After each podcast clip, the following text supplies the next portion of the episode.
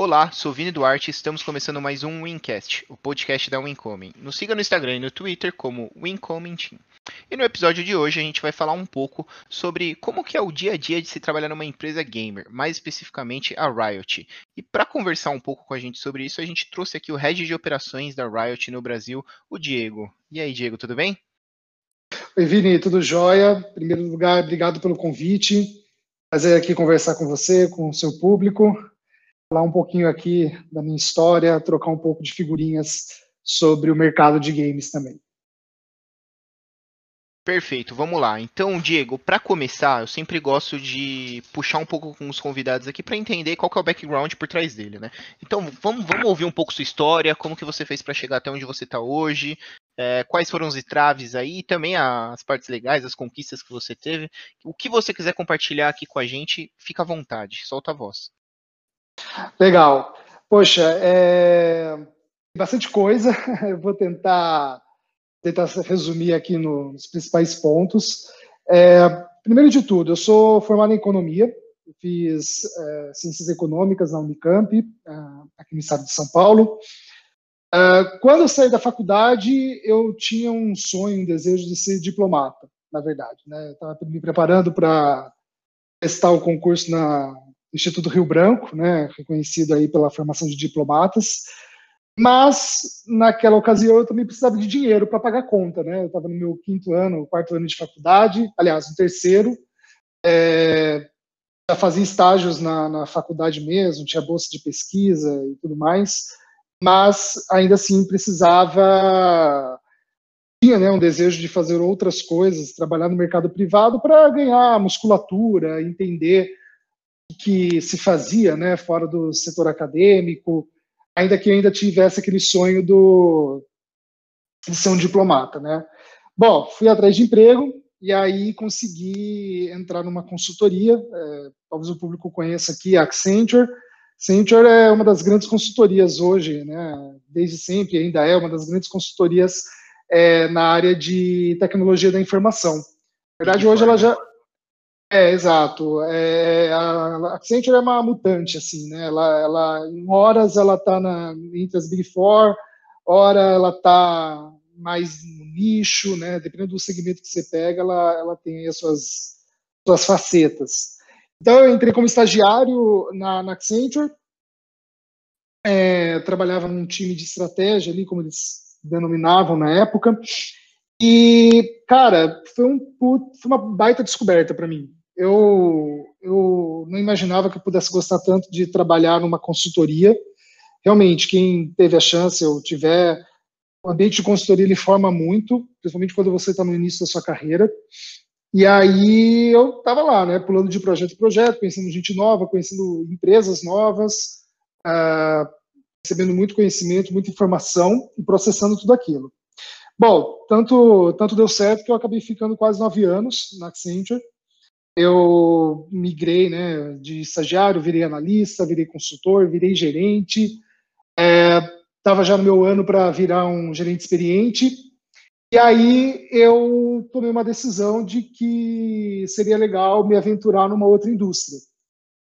Eu sempre tive um prazer e uma admiração muito grande pela indústria de arquitetura e construção civil.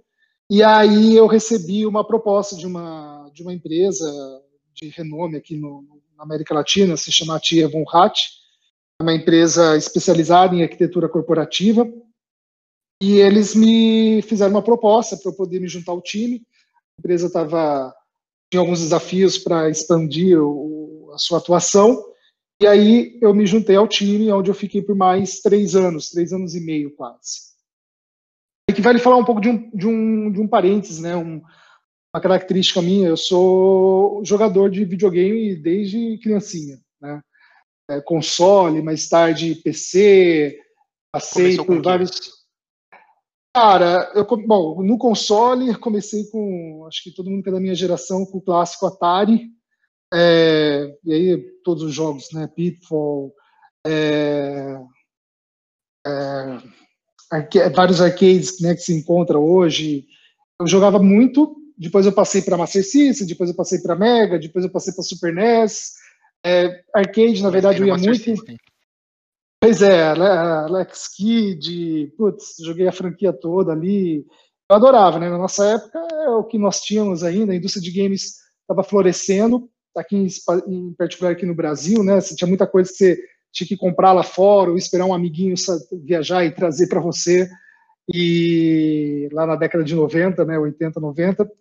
É, bom, passou. Por que eu falei disso? Né? Eu estava lá na, na, indústria de construção civil e arquitetura, e aí, naquele tempo, eu comecei a jogar League of Legends, que é o, o jogo né, principal aí da Riot Games até então, ou era até então. E jogava, já jogava com uns amigos, e aí, um belo dia, resolvi pesquisar mais sobre a empresa que estava por trás uh, do League of Legends, e nisso eu fui estudar mais sobre a Riot Games. Lá pelos idos de 2013, mais ou menos. E naquela ocasião fui pesquisar, fui conhecer mais da, dos valores da empresa, da sua visão, do cuidado né, e do foco que eles têm no jogador. E me interessei muito a ponto de começar no próprio LinkedIn mesmo, pesquisar quem eram as pessoas que trabalhavam na Riot Games. Descobri algumas pessoas aqui no Brasil que eu tinha contato, não diretamente, mas indiretamente no, no LinkedIn. E aí, através de alguns contatos, fui tentando chegar a elas. É, mandando mensagem, tentando entender né, se havia uma possibilidade de conversa para entender os desafios da empresa, me apresentar. E eu tive uma grande sorte de conhecer o, atual country manager da, da empresa, né, o Roberto, que falou, cara, vamos tomar um café. E daquilo começou um namoro, né, lá na, no, ainda no final de 2013. Uh, ah, não havia uma possibilidade, não havia um, um, desafio ali que a gente entendeu que fazia sentido para mim naquele momento, mas eu mantive as portas abertas, né, e pedia de tempos em tempos mandava uma mensagem, pedia um feedback, né, ou se tinha alguma mudança no cenário, desafios ali da empresa, até que lá, nos idos de 2015, a Riot entendeu aqui no Brasil que eles precisavam diversificar, não diversificar, mas eles precisavam é, trazer uma leitura diferente para a área de uh, suporte ao jogador, né?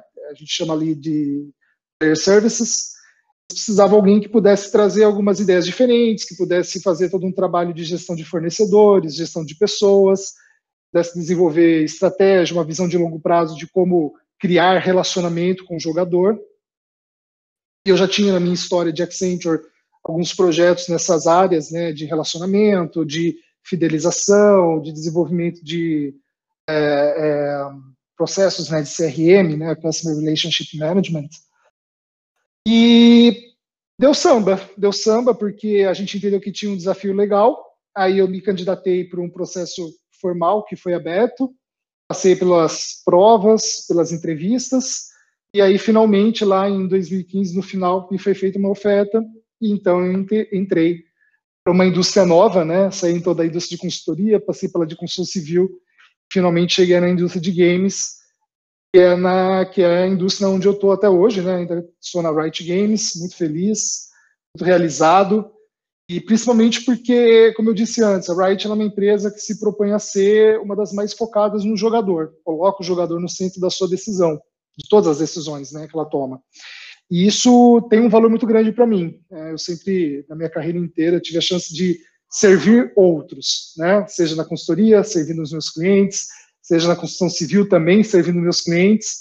E na Riot eu estava tendo a chance de servir é, mundo né, de clientes ao mesmo tempo. Né? O nosso varejo, na verdade, é onde a Riot também atua. Né? A gente tem uma base grande de clientes. E só te cortando rapidinho, é, ah. é engraçado porque você trabalhou em empresas que definitivamente vivem de visão cliente, né? Porque quando a gente fala de uma Accenture da vida, que é num, num ramo aqui de consultoria, você trabalha para o cliente, né? Os, os trabalhos são sempre terceirizados. Então, realmente está no, no, seu coração. E eu acho que um outro adendo, né? Porque aqui é, é uma conversa mais sobre você, sua história. Mas para quem quer conhecer um pouco da, da, história da Riot, eu acho super legal aquele documentário que tem na Netflix que conta a origem do LoL. Se não me engano, chama até isso, League of Legends Origins, algo do, do é, tipo. é sensacional para pegar essa história completa e até detalhada, com que, que passa por esses princípios que você trouxe também. Pois é, eu acho ótima a sua dica, vale muito. E eu sei, eu tô puxando a sardinha porque é a empresa que eu admiro e é onde eu tô. Mas, uh, sim, a Riot é uma empresa né, de mais de 10 anos. O League of Legends ele completou 10 anos no ano passado e a Riot ela tem um pouco mais. Né? A Riot ela oficialmente surgiu em 2006. É, o jogo foi lançado em 2009. Então você tem aí pelo menos uns bons 13 anos, 14 anos de vida. É, e sim, acho que o documentário ele traz muito dessa história de uma série de desafios que fundadores e outras pessoas que fizeram a empresa ser o que ela é hoje passaram e o que eles aprenderam, né? Então, realmente aí é uma boa uma boa dica para quem tiver um tempinho para parar e assistir o documentário. Legal, e, e, caminhando um pouco nessa história, então você pegou um super desafio, né, na, dentro da Riot, então você tinha que lidar com coisas que eu entendi, você pode me corrigir aqui se eu estiver errado, que ainda estavam em desenvolvimento lá dentro, que é eu acho que o nome da, do cargo diz muito, né? Que é toda a parte operacional da Riot, né? Toda, toda essa consolidação das operações, que é conseguir talvez dar visibilidade interna de onde realizar projetos e pontos de melhoria. Talvez seja um pouco disso que eu estou enxergando aqui pelo que você trouxe de discurso. E você pode me corrigir. E aí você teve que lidar com esse desafio aí há mais ou menos uns quatro anos atrás. Você começou a ter que lidar com isso. É, na verdade, acho que vale, acho que é legal a sua pergunta, porque aí eu vou explicar um pouquinho o conceito de operações aqui na Riot, né? Mas é como eu disse, quando eu comecei, eu comecei com uma área que a gente chama de player services, né? Que é basicamente a nossa área de atendimento ao jogador. É, não é só atender, né? Por detrás de atender, você tem é, desenvolvimento de ferramentas, processos, políticas, você tem conversa muito forte com o time de produto, com o time, no caso, um dos nossos produtos é o time de esportes. Então você tem uma série de conversas que acontecem ao mesmo tempo, porque quando a gente vai suportar o jogador, a gente tem que ter resposta.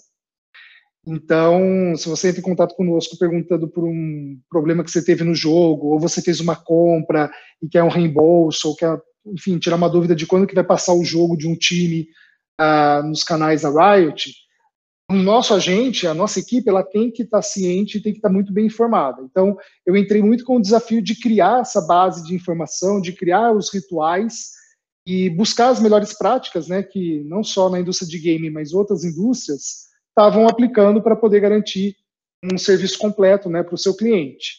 Então, esse foi meu desafio inicial.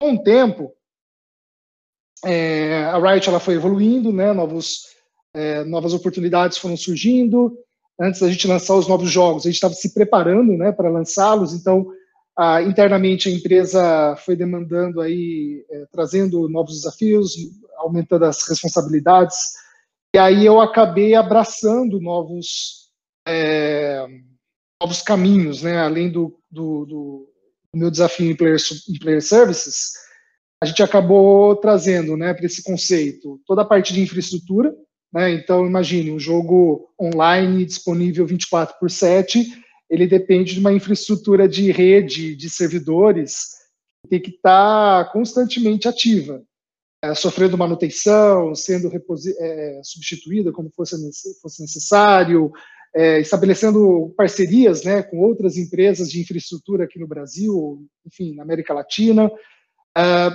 e aí, essa área ela veio para mim também, infraestrutura, assim como vê a nossa área de engenharia, né, que é a área na qual a gente desenvolve soluções para o jogo. Né? O que é uma solução?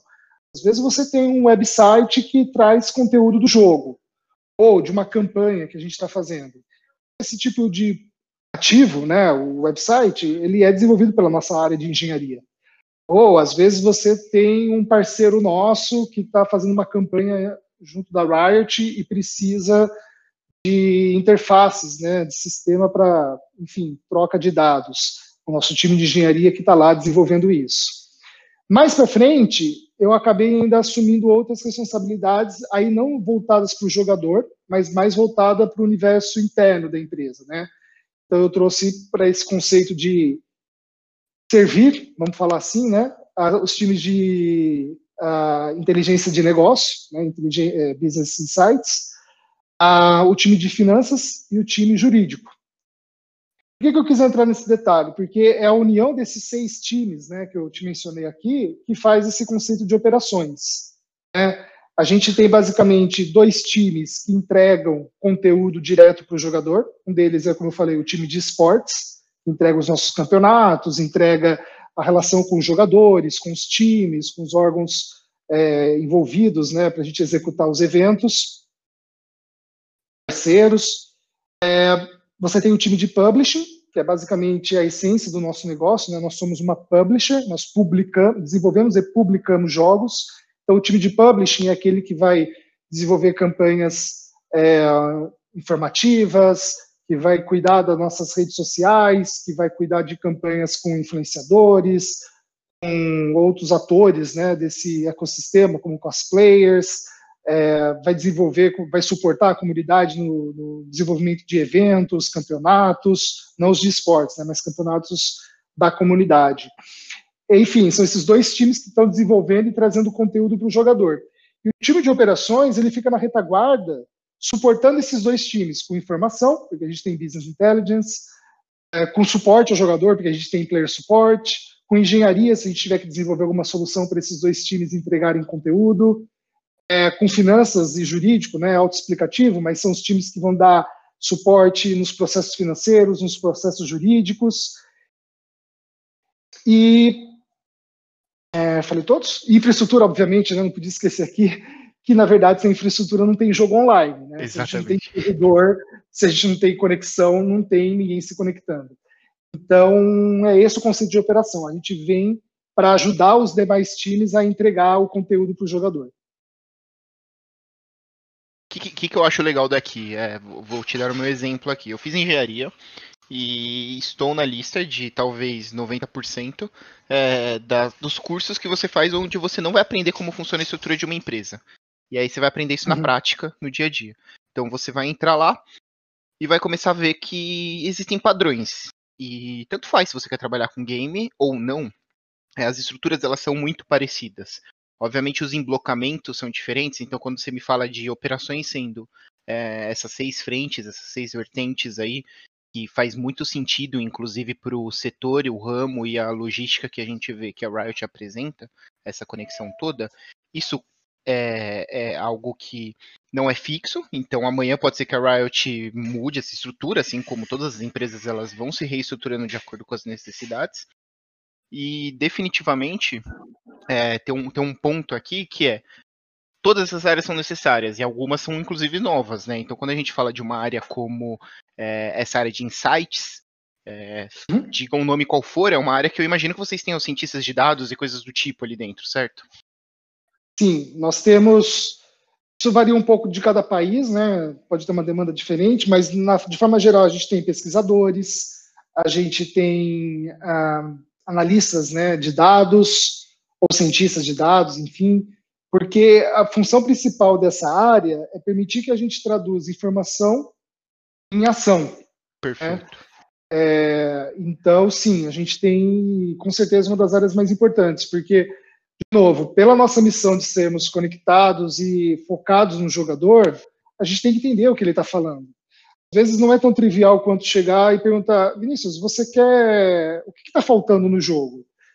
Às vezes é uma questão de pegar essa informação, mas combinar com outras tantas que a gente tem acesso para falar, bom, o Vinícius quer aquilo, mas ele também não, ele também está dizendo que ele quer aquilo, aquilo, quer dizer, não está dizendo, ele está deixando é, é evidente para nós aí através das informações que ele também quer aquilo, aquilo, aquilo. Então é uma questão da gente poder usar essas informações para isso.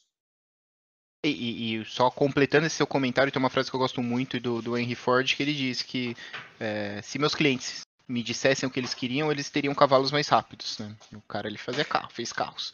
É, e é muito disso. Hoje a gente tem essa possibilidade de utilizar os dados para descobrir vontades não verbais que saem dos clientes, né? E as empresas que acertam isso, inclusive hoje dados é, talvez seja um dos principais ativos de grandes empresas, né? E definitivamente vocês têm muita força nesse sentido. Mas só fechando o meu raciocínio, o meu ponto é: se você é um, um, um gamer, se você quer trabalhar com isso e você está indo para um caminho contrário, talvez não seja tão contrário assim. Talvez você esteja construindo uma bagagem para chegar lá. Então, o exemplo que eu posso dar é: sou eu, engenheiro, trabalhando alguns anos já no Itaú, e eu trabalhei com estruturas muito parecidas com a que você trouxe. Então, eu tenho um, um, experiência, é, talvez em torno de 60%, 70% de funções que você falou. Obviamente, de formas diferentes, com produtos diferentes e, e visões diferentes, mas tem um, um, uma parte aqui técnica que você adquire esse conhecimento. Então, é, são tudo meios para um fim.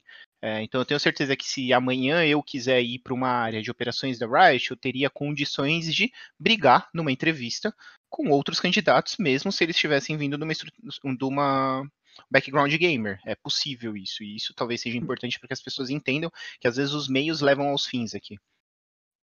É, eu acho que é, é, válido o raciocínio, e sim, a gente, a gente busca, na verdade, quando a gente tem a necessidade de trazer uma pessoa nova para o time, é, é, muito importante a gente analisar as motivações que a pessoa tem. Né? É claro que o conhecimento técnico é super necessário, é super importante, mas é importante também ponderar a motivação. Né? Às vezes a pessoa está muito mais motivada por um, ambição pessoal, é, não é errado. Né? Às vezes a pessoa está buscando dinheiro, às vezes a pessoa está buscando é, reconhecimento público, às vezes ela está buscando é, alguma alavanca ali que, de forma geral, está motivando ela a fazer aquele movimento. A gente sabe que isso é, é importante, né? isso faz parte, mas também a gente tem que tomar um cuidado que não é o único tipo de motivação que a gente quer no nosso funcionário. A gente quer que o, como a gente chama né, no caso da Riot, o Rioter, ele também tem uma identidade muito grande com a indústria, com os valores da empresa e principalmente com o jogador. Né? Por isso que, dependendo da, da, da, posição, a gente busca entender né, se aquele candidato ou candidata é uma jogadora, de, de algum jogo nosso, mas se não é do nosso, mas de algum jogo dentro né, dos estilos que a gente desenvolve, e se também não é dentro dos estilos que a gente desenvolve, tá tudo bem, mas o mais importante é que a gente entenda que ela tem uma conexão com os jogos. Como que os jogos fizeram parte da vida dela, como é que os jogos motivam ela a querer fazer parte daquele time, e como ela usa aquela motivação para poder entregar o melhor de si. Né?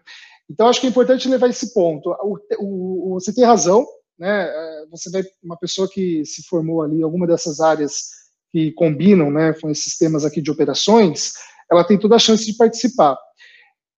Sim, ao longo do processo vai ser levado em consideração a identidade que ela traz, né, porque eu também costumo dizer que uma pessoa que não consegue se identificar com as causas que o grupo, a empresa, o time, enfim, qual ela está defendem, ela vai ter um, ela vai ter uma baixa aderência né, ela vai ter um descolamento. É super importante, isso não é só da Riot, né? Qualquer lugar que você vá, qualquer empresa que você busque, e aí como eu, eu volto a dar o meu exemplo, né? Quando eu comecei a namorar a Riot, eu falei, foi lá em 2013, eu só fui contratado em 2016.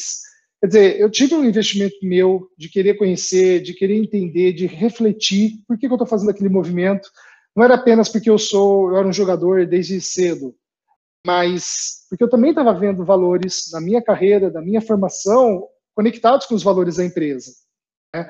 Então isso é fundamental. É muito importante que as pessoas hoje, quando elas buscam né, se desenvolver, enfim, se isso significa também mudar de emprego, elas parem por um momento e façam uma reflexão.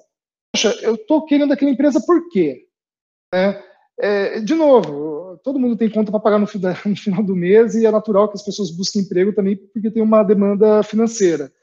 Mas, além disso, é, busquem se conectar com empresas que representem vocês, né? que tragam algo que não só no técnico, mas também no emocional, no, no, na visão de longo prazo, é, preencham vocês, né? tragam um, um porquê, que no final é a motivação. Eu, acho que, Diego, assim, você me completou formidavelmente é, e trouxe um ponto que eu discuto aqui bastante nos episódios também, que é essa relação com o propósito, né? E, inclusive, em um dos episódios anteriores aqui eu conversei com o Yuri, lá da Gamers Club, um dos fundadores, e ele trouxe uhum. muito como que foi essa jornada de busca de propósito para ele e, e, as combinações. E é, é, é realmente uma junção, você tem que ter é, suas necessidades, óbvio. Você tem a parte de adquirir o conhecimento técnico, porque senão você não vai conseguir chegar ali.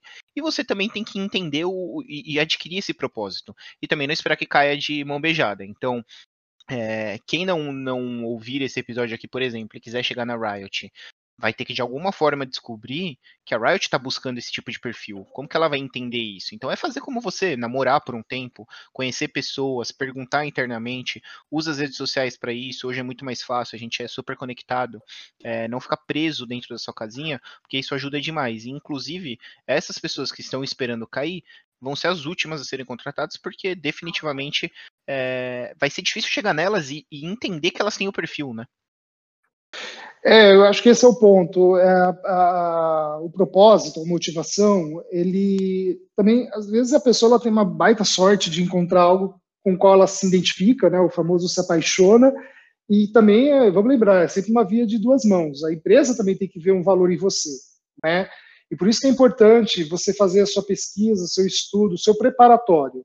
Você ir para uma entrevista de emprego só levando a sua bagagem técnica, a sua universidade, a sua formação não é o suficiente. Aliás, cada vez mesmo, menos. Né? A gente vê hoje que, uh, inclusive as gerações mais novas, elas é dito né, que elas são até mais preparadas. O que se espera é que a gente tenha a capacidade do candidato de se expressar e de, de construir relacionamentos. Né? Porque são esses relacionamentos que a pessoa precisa para trabalhar, são esses relacionamentos que ela precisa para construir é, pontes né, com fornecedores, parceiros, enfim, construir ecossistemas. Né? E a empresa ela tem que ver que o candidato ele tem essa capacidade. Estou falando que o candidato ou a candidata tem que estar totalmente preparado, mas a empresa tem que entender que ele tem esse potencial. E como uma empresa entende que tem ou não tem potencial? Claro, ela busca olhar as experiências que a pessoa traz, mas também vai muito da postura, né, da, da, do case, como a gente fala, né, que esse candidato ou candidata constrói ao longo da, da, da, do processo de seleção dela. Né? É, e, de novo, isso não é Riot, qualquer empresa, pelo menos as que eu já tive a chance de, de passar e conhecer, é, eu, porque eu falo né, das gerações mais novas, elas estão sim buscando pessoas que se conectam, pessoas que de alguma forma constroem histórias e defendem causas ou, e, e, conseguem contar essas causas e transferir né, esse conhecimento para o próximo e essa geração, as gerações mais novas, né, em particular os millennials e a geração Z, é, eles são, né, sejam porque são nativos digitalmente ou porque lidam melhor com ferramentas de colaboração e conexão, eles já têm, né, já vem de fábrica, vamos falar assim, com essas aptidões. Né? Não vou falar que elas já vêm com aptidão, mas são mais, vamos falar assim, aptos. Né, a mais se, facilmente desenvolvidas, né? Acho que é essa uma boa, uma boa definição. Né? Eles, eles conseguem se adaptar melhor, é, mas ainda assim, independente da geração, o recado é o mesmo. Faça a lição de casa, se prepara, é, leia, estude aquela indústria, a empresa, não só a empresa, mas a indústria. É super importante você entender as tendências, né? o que está acontecendo. Estou falando da indústria de games. O que está acontecendo na indústria de games? É, por que, que a gente está vendo um movimento super é, é, é, positivo, né? De mais estúdios desenvolvendo jogos que, enfim, levantam bandeiras, bandeiras de inclusão, bandeiras de diversidade. Por que, que a indústria de games está se colocando como expoente nesses temas? Enfim, isso aqui é só para dar um exemplo, mas tem tantos outros, né, que podem ser associados à indústria. É importante que o candidato, a candidata faça aí esse, essa lição de casa. Estude a empresa, mas também estude a indústria. Perfeito. E agora eu queria saber um pouco mais de você, Diego, de como que é seu dia a dia. Como que na prática acontecem as coisas, o que, que você tem que fazer, quais são seus desafios. E aqui você pode entrar tanto num, numa visão é, Diego de ser, é, como que é para ser um estar no cargo que você está, estar com os desafios que você tem dentro da Riot, até como uma visão na Riot de coisas que são desafiadoras por a Riot ter o tamanho que tem, ter a representatividade que tem e pelo setor que está, né? Porque aqui a gente junta diversos desafios e, e momentos, é, é, esse crescimento exponencial de games versus como fazer com que todo o resto da sociedade realmente aceita e inclua isso no seu dia a dia, veja como valor, é, a questão de juntar empresas como a Riot com as empresas não endêmicas, por aí vai. Todo, todo esse mundo aqui, vamos entrar num, num discursinho seu sobre isso. Ó, vou tentar, vou seguir aqui uma linha e você vai me falando, tá? Você vai, vai me moderando aqui. Tá bom. Bom, primeiro, sobre o meu dia a dia. Olha, é, acho que isso também é uma das coisas que mais me atrai na Riot. Eu, eu costumo dizer que né, quando a gente tem uma pessoa nova no time, a gente fala assim, né, ó, você viu aquela descrição do, do, da vaga? Pois é, é aquilo, só que tem uma parcela da incerteza que eu não sei te, te definir agora.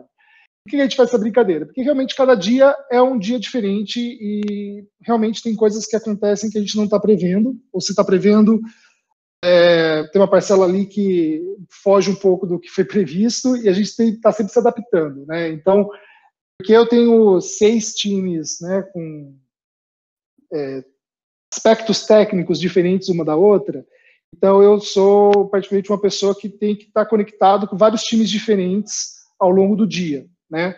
E quando eu falo dessa questão da incerteza, eventualmente um time surge uma, determinada demanda de um time, ao mesmo tempo que surge para outro. Então, eu realmente tenho um trabalho aí de me fazer presente, não necessariamente estando nas conversas, mas, enfim, por rituais, por, por, por pessoas que podem me ajudar nesse trabalho. Tem um time, né, que se não fosse meu time não faria nada, não, não seria capaz.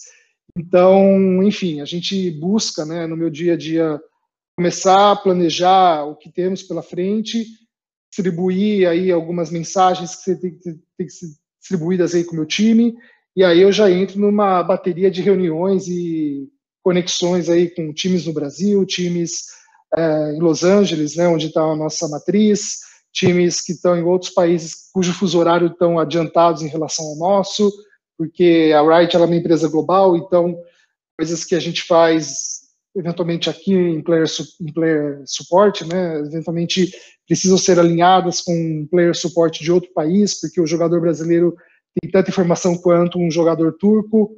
Então, a gente tem fóruns, a gente tem ferramentas de comunicação que permitem a gente rapidamente trocar informação e gerar ali uma solução para algum problema. É, meu dia começa cedo, justamente por isso, né? Porque eu estou acordando aqui, já tem time lá na frente trabalhando no meio do seu dia, e eu realmente acabo um pouco mais tarde, porque eu acabo meu dia ainda tem times que estão nos seus meios de dia. Então, é, isso não significa que, eu, que, é um trabalho que não tem pausa, pelo contrário. É, mas uma das vantagens é que você trabalha com uma coisa que você adora, né, que são jogos eletrônicos. Então, ao longo do dia, a gente tem um momento que a gente faz uma pausa, eventualmente a gente joga uma partidinha ali, aranzinho com o nosso time. É um momento também de conexão com pessoas, né? A gente é, usa aquele momento para dar uma risada, para né, é, desestressar um pouco aqui da rotina, mais em dias como esses, né, que a gente tem trabalhado de maneira isolada. Uh, então é super importante, né? E também para nós, de novo, é uma maneira de se conectar, porque nós também somos jogadores. Como eu disse, a gente se identifica com a empresa pelas suas causas, mas também se identifica com os produtos. Então, nós somos jogadores. Então, ter a chance de poder trabalhar numa empresa que te permite ter esses momentos né, de é, relaxamento, né, e, e, poder lá jogar uma partida e depois você volta e trabalha, é, para mim é um, é um bônus, né.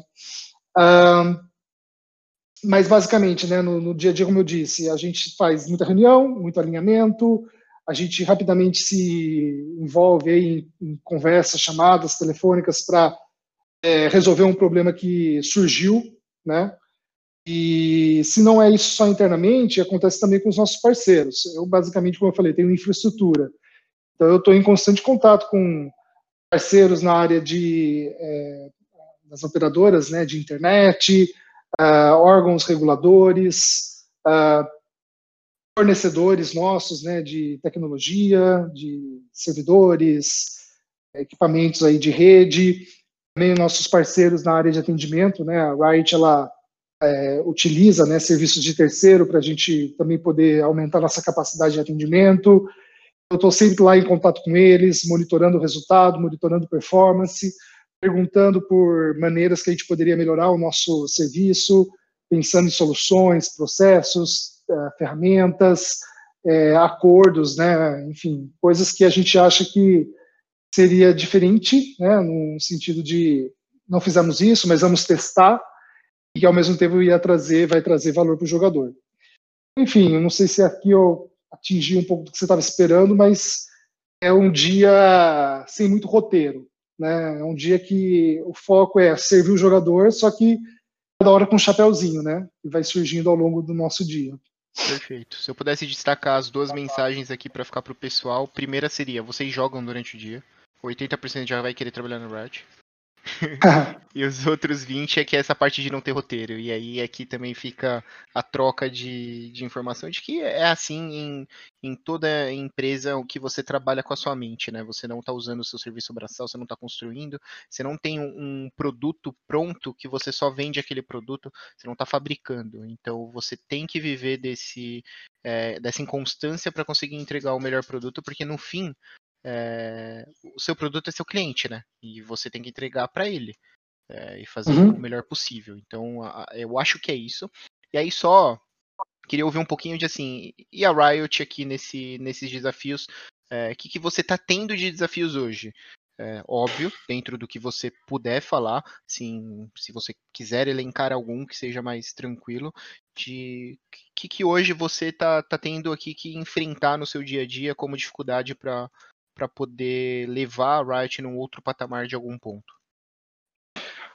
Olha, é uma pergunta boa, porque, como eu disse, a gente não tem um roteiro, né? Então, eventualmente, os problemas e as oportunidades vão surgindo ao longo do dia. Mas, de uma maneira mais ampla, é, como eu falei antes, nós completamos, né, celebramos os 10 anos do League of Legends no ano passado, e foi um momento que a empresa anunciou para o mercado outros jogos, outras experiências, né, que estávamos desenvolvendo ao longo do tempo e que naquela ocasião anunciamos como uma porta, né, uma abertura aí para o jogador e, e, vimos, né, ao longo desse ano lançando essas, essas oportunidades, né. Então, o uso do S, né? jogos. Né? É, pois é, a gente justificou finalmente o S do nosso nome e lançamos aqui nesse ano, né, o TFT, que é um Auto Chess, Uh, lançamos o, o, o, Lore, né, que é o Legends of Runeterra, que é o nosso card game. Lançamos eles tanto para PC quanto para celular. Fizemos aqui no Brasil, o Brasil foi uma das regiões selecionadas a gente poder ter o alpha do Wide Rift, que é o League of Legends para mobile, né, para celular. E lançamos também o Valorant, né, que é o nosso jogo de tiro tático né, para PC. Então, é, imagine é, um estúdio como o nosso lançar, é, falei aqui, quatro, cinco, ainda que seja o alfa, vou colocar o alfa aqui como um sexto, né, ainda que fosse temporário. Mas fazer lançamento, seis lançamentos em seis meses, num período de pandemia, é, e que o mundo inteiro virou de cabeça para baixo, você deve imaginar que não é fácil. Né? A gente teve muito mais desafio em estabelecer parcerias, em manter parcerias, em rapidamente. Parcerias aqui entenda que é fornecedor, parceiro, patrocinador, uh, enfim, qualquer forma de parceria. A gente teve que demandar deles uh, aquele comprometimento para que a gente pudesse fazer tudo no seu devido tempo. Né? Agora, a gente está num período em que, dados os lançamentos, a gente tem que garantir que a gente está superando a qualidade deles, né? Então, no que sentido? Aí cada área tem a sua métrica de qualidade. Eu, por exemplo, tenho que garantir cada vez mais que todos os jogos que a gente lança aqui no Brasil, exista uma infraestrutura de rede e servidores é, disponíveis e que entregam é, conectividade de alta qualidade para o jogador. É claro, isso não depende só da gente. Né? Aqui a gente trabalha num. A nossa indústria ela é intimamente conectada à indústria da, da telefonia, da internet. Então a gente precisa de parceria aí com as telcos aqui no Brasil para que a gente consiga entregar essa qualidade, né? Então, é, não sei se eu diria que é um, é um desafio, naturalmente que é, não digo que é um problema, pelo contrário, é um tipo de problema bom. Significa o quê? A gente estabelecer parceria para crescer, para crescer em qualidade, para crescer em experiência, a gente traz para o jogador. claro, uma empresa que lança produto novo, ela tem que garantir que todas as pontas estão funcionando. Então, significa a gente incrementar nossa capacidade de suporte, significa a gente incrementar nossa capacidade de ler dados, porque novos jogos trazem públicos que antes a gente não conversava, então a gente tem que entender como esse público reage, o que, que eles precisam, né? E, obviamente, que internamente, as áreas que eu tenho ali de finanças e jurídico também são super demandadas, porque a gente tem que fazer investimento, a gente tem que garantir que esses investimentos estão dando resultados, a gente tem que estabelecer parcerias, né? Então, tem todo mundo aí de contratos, de acordos legais que a gente tem que colocar em, em, place, né? No seu devido lugar, para que as coisas funcionem no tempo. Acho que aqui, se eu pudesse resumir, o desafio é garantir que tudo aquilo que a gente se comprometeu aconteça no seu devido tempo e todo mundo está no mesmo barco, amarrado, sem deixar aí é, sem deixar muito passivo, vamos falar assim, né? Sem, sem garantindo certo. que a gente está sempre um passo à frente aí das nossas metas. Eu vou, eu, vou, eu vou traduzir aqui, Diego, de uma forma que eu entendi, aí você me corrige se estiver errado, mas claro. basicamente é conseguir. O desafio é conseguir manter a maestria e essa liderança toda que foi construída com o LoL pela Riot após uma série de lançamentos de jogos. É, eu acho que é uma boa maneira de resumir. Perfeito, perfeito. Super desafio mesmo, até porque vocês lançaram um jogo que dentro dessa lista, né, o Valorant, que é, talvez foi o que fez mais barulho, é, pelo menos pra, pelo que eu vi no mercado, e outros que, se não é barulho, mas sim tamanho, grandeza e, e um, todo um background por trás de construção que, igual você trouxe aqui, é imenso. Então, realmente é um, é um baita desafio. Imagino que não só para sua caixinha aí dentro da, da Riot, caixinha modo de falar, né? Porque tudo que você trouxe aqui é muita coisa, né? Mas para todas as uhum. outras é, stakeholders aí internos que, que você tenha, né? É, é, é, é isso daí, cara. A gente. É, até às vezes, né, ouvindo você falando resumir, a gente fala, putz, será que é só isso mesmo? Né? Tô fazendo uma leitura rápida. É, é naturalmente, eu, eu, não, eu não, ainda que eu tenha falado bastante, naturalmente que eu tô estou dando tanto detalhe de algumas coisas, né? Porque, enfim, é muita coisa. Mas é, eu diria que é isso. A gente, ao mesmo tempo, a gente está muito feliz. A gente está muito feliz porque, como eu disse, a gente vem essa narrativa, né? Ela vem desde antes do, do, da celebração dos 10 anos. O público está vendo isso agora, né? Você falou do Valorant, você falou, eu falei do Lore, do, do, do TFT, mas dentro de casa, é, a gente já está desenvolvendo e, e testando e enfim, votando, ajustando há mais tempo, né? Então, isso é uma coisa legal também, eu não acho que é uma exclusividade da indústria de games, né?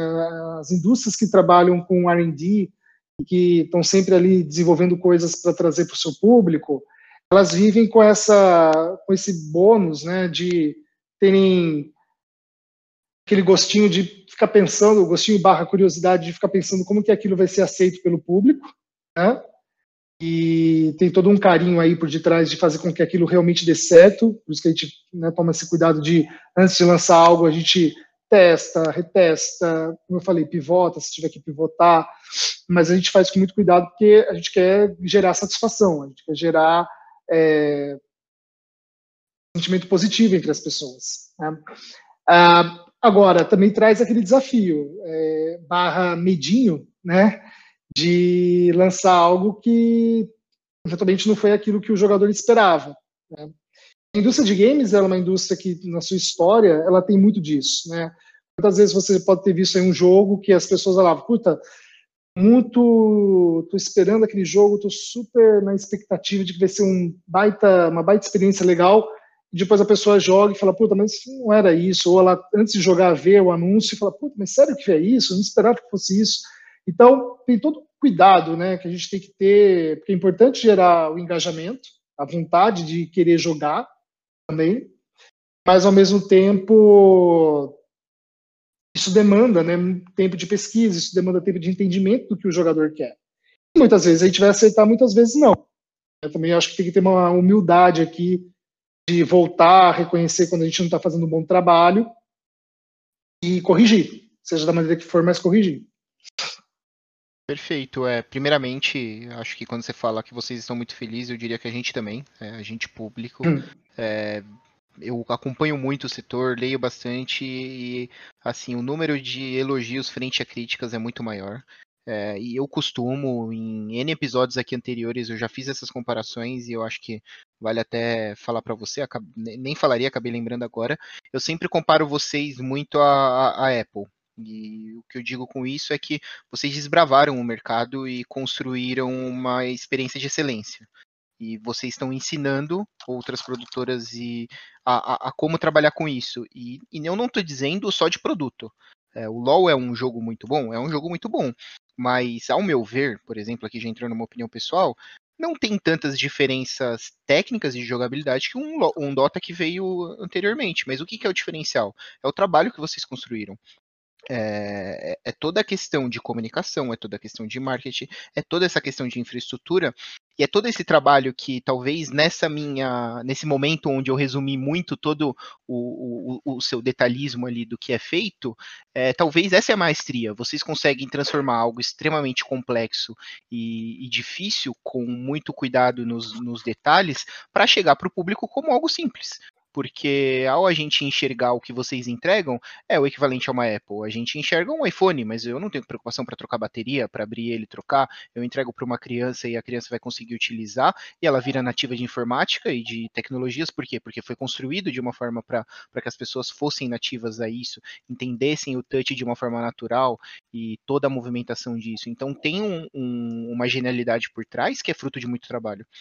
Então fica esse super elogio aí a, a, forma como vocês lidam com as coisas, que passa na mão de, de todo mundo que está internamente construindo esse, esse trabalho. Eu super te agradeço pelo elogio. Acho que né, isso é para todo mundo ali da empresa e sem também parecer muito pendente, acho que é importante dizer. Na verdade, o trabalho maior, né, o mérito maior é do jogador.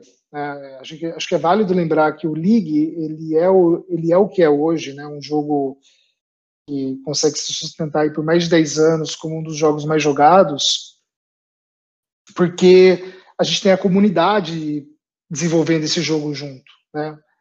Não, é, não é a comunidade que está ali na sala do engenheiro desenvolvendo, mas é o feedback dela que permite esse engenheiro é, direcionar o que ele tem que fazer para um caminho A ou um caminho B. Né? Então, se não fosse a comunidade acreditando, e eu acho que, de novo, críticas são bem-vindas, elas têm que acontecer, porque senão a gente corre o grande risco de cometer um erro, um erro maior, porque algo que não é criticado tem uma grande chance de estar falhando, só que ninguém está dizendo. Né? Então, acho que a gente tem que sempre ser humilde, a gente tem que parar, olhar, como eu falei, seja por dados, seja por suporte, seja nas redes sociais, seja até em evento, quando a gente, eu particularmente quando eu vou em eventos de, de esportes, eu adoro descer ali perto do, do, do, do ter, terra, né? enfim, descer as arquibancadas, ir lá na parte que vende comida, bebida e aleatoriamente conversar com o jogador, porque é uma. É, eu eu estou me educando naquele momento, né? Eu estou ouvindo o jogador, eu estou falando, puxa, olha como isso aqui é ruim para ele, né? Eu nunca parei para pensar nisso. Olha como ele está me trazendo uma realidade que eu não tenho acesso no meu dia a dia. Né? Então, é, eu acho que você se colocar numa empresa que fala muito fortemente que quer focar no jogador, é isso. É, não é só estar tá atrás de um computador, atrás de uma mesa desenvolvendo o jogo, mas é ir até o jogador e conversar com ele. Né? Às vezes eu sinto que a gente tem umas limitações, naturalmente que temos, né? Temos um, não é só de braço, é tempo, recurso, que seja, a gente não consegue falar com todos os jogadores, né? É impossível. Mas eu acho que ainda quando a gente realmente tem dados e exemplos como esse que eu dei, de, em eventos, em social media, em comunidade, a gente poder aparecer ali e conversar, acho que é uma grande é um grande ensinamento para a gente, sabe? Acho que é um grande momento de educação em que a gente ouve e aprende muito. E se não fosse aprendizado, a gente não estaria fazendo tudo o que a gente fez até hoje. Perfeito. É... Diego, infelizmente o tempo é curto. A gente tem que se cortar, porque todo episódio é a mesma história. Duas, três horas aqui falando daria para ir fácil. Ah, a gente vai. É muito assunto, né? Mas queria te deixar agora à vontade para fazer um fechamento, uma conclusão, fazer algum merchan que tenha. Fica à vontade para falar o que quiser, o espaço é seu. Pode soltar a voz também aí para você falar o que for. Cara, eu queria agradecer, na verdade. Eu acho que a minha última fala é um pouco do que eu penso e realmente desejo para todo jogador, né? Ter a capacidade de encontrar no jogo uma experiência, uma experiência positiva, uma experiência de conexão, uma experiência de amizade, né? Vamos lembrar que jogos eletrônicos online são grandes plataformas de conexão entre pessoas. É, dizer que do nosso lado, seja Riot, seja a indústria de games, a gente está aprendendo muito. É, vamos lembrar que, ainda que seja uma indústria grande, né, que traz cifras aí é, exorbitantes em várias variáveis, ela é uma indústria nova. Né? Ela é uma indústria que ainda está crescendo e tudo que está crescendo, tudo que está se transformando, demanda da gente ter muita humildade. Humildade para ouvir, humildade para aprender e, com isso, claro, tirar feedbacks que permitam o nosso crescimento, seja como indústria, seja como empresa, sejamos, seja, seja como profissional, né? E falar o que eu disse no meio do nosso papo, eu acho que se você quer estar na indústria de games, se não na indústria de game, mas está buscando aí uma posição, um emprego, olha, sim, deixe seus desejos é, é, pessoais, intrínsecos, falarem, mas não esqueça de também conectar com valores da empresa, com é, a missão dela. Faça um trabalhinho aí de estudá-la, se ela realmente representa coisas que você acredita. Se você se vê nessa empresa fazendo parte daquele crescimento, daquela história. Estar numa empresa nada mais é do que construir uma história em conjunto com outras pessoas. Né? Então, estude e veja se aquele grupo é com quem você quer escrever as páginas da sua vida. Porque a sua carreira profissional certamente vai ser grande parte da sua história. Perfeito, concordo plenamente com você. É, queria agradecer você, Diego, queria agradecer a todo mundo também que chegou até aqui, ouviu, curtiu esse papo com a gente. Foi muito bom, acho que esclarecedor também. É muito legal trocar todas essas informações. É, abrir para o público também para seguir a gente lá nas redes sociais, lá no Instagram e no Twitter, como o Incoming Team. A gente falou aqui bastante sobre capturar informações da, da indústria dos games, desse setor. Lá a gente coloca bastante coisa, vocês vão ver alguns canais que a gente segue e acaba mostrando também bastante informação para que o pessoal acompanhe, veja algumas notícias que saem é, e por aí vai. E é isso. Mais uma vitória para conta aqui, pessoal. Valeu, Incasters. Tchau, tchau. 啊完